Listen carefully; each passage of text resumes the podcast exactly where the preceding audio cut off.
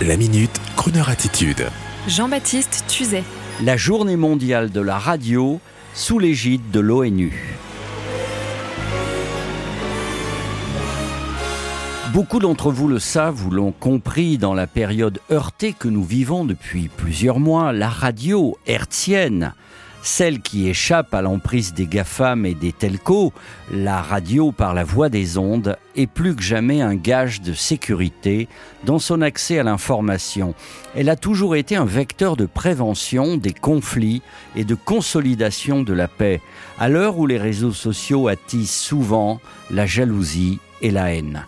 Aujourd'hui est donc le jour d'une nouvelle édition de la Journée mondiale de la radio, organisée chaque année à l'initiative des Nations Unies.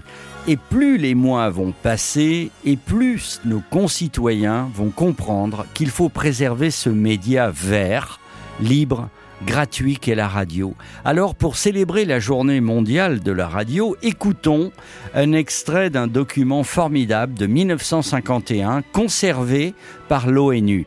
Les stars américaines Bing Crosby et Loretta Young sont avec les enfants égyptiens dans le drame historique qui se joue alors. La radio est toujours présente, solidaire, véritable. Bonne soirée, bonne journée. Ronald Coleman Loretta Young, Bing Crosby, Bob Hope, and many other stars will appear on this new series of United Nations programs. Stay tuned now for It's a Small World.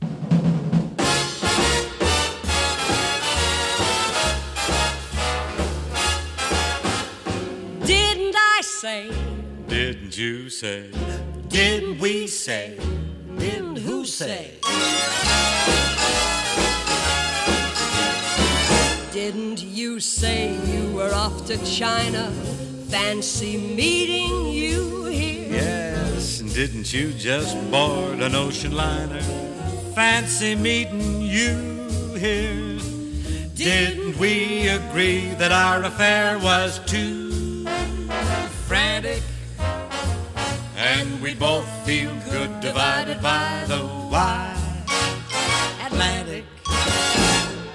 Weren't you yachting off the Riviera? With Onassis, Fancy meeting you here. was it jolly Rome and the Sahara? Dry but laughs. Fancy meeting you here. If you don't think I have missed your loving, let's get this clear, dear. I just think it's fancy meeting you right here. Did you say that you enjoyed Alaska? Loved it, loved it. Did I get a note from Madagascar? Wrote it. You're a good girl. Didn't we divide our little world into sections? A clean break. But love has sure affected both our senses of directions. Say, tell me something. How did you ever lose that wealthy, uh, that big fat Persian? Twasn't easy. Fancy meeting you here. Did you take that African excursion? I blew it. Yeah, for the local zoo here. If you don't think it's a kick to see ya, let's get this clear, dear. From the way my heart is wildly beating, What we had is more than worth repeating. my arm, girl,